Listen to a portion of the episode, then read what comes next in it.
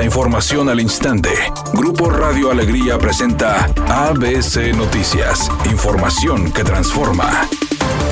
¿Qué tal? Muy buenas tardes, esta es la información. El municipio de Escobedo informó que eliminará de su vacante de la Secretaría de Seguridad Ciudadana el requisito de que los candidatos no deben tener tatuajes, práctica que reportó ABC Noticias. En la Secretaría de Seguridad Ciudadana de Escobedo estamos implementando la oportunidad laboral equitativa, por lo cual suprimimos el requisito de no tener tatuajes visibles en nuestra convocatoria de reclutamiento para aspirantes a puestos administrativos, informó la dependencia en un comunicado comunicado. Dijo que está abierta la libre contratación laboral en favor de la ciudadanía.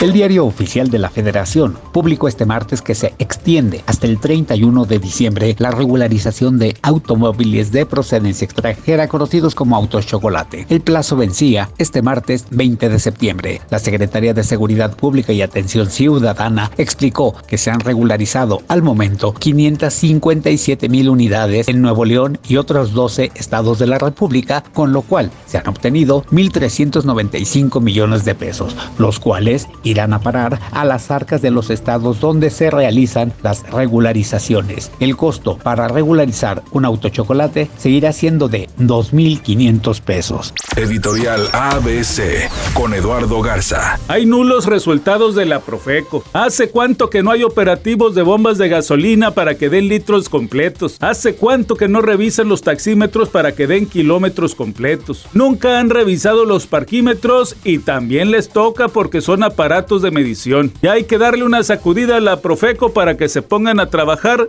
¿A poco no? Al menos esa es mi opinión y nada más. ABC Deportes informa, el equipo de los Leones de Yucatán se proclama campeón de la Liga Mexicana de Béisbol. Vencieron en el séptimo y definitivo juego a los Sultanes, seis carreras por uno. Y en su parque y con su gente se consagra campeón, levanta el título el equipo de los Leones de Yucatán, haciendo un regreso increíble a los muchachos muchachos del regreso. Felicidades a los leones. El cantante de música urbana, el reggaetonero Alvarito Díaz, se encuentra en la ciudad para promocionar el espectáculo que ofrecerá el fin de semana en el Auditorio Pabellón M. No perdió la oportunidad acerca de hablar de su música y sobre todo dejó bien claro que no le copia a Bad Bunny, que más bien cree que Bad Bunny le copia a él.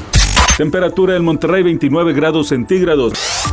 ABC Noticias. Información que transforma.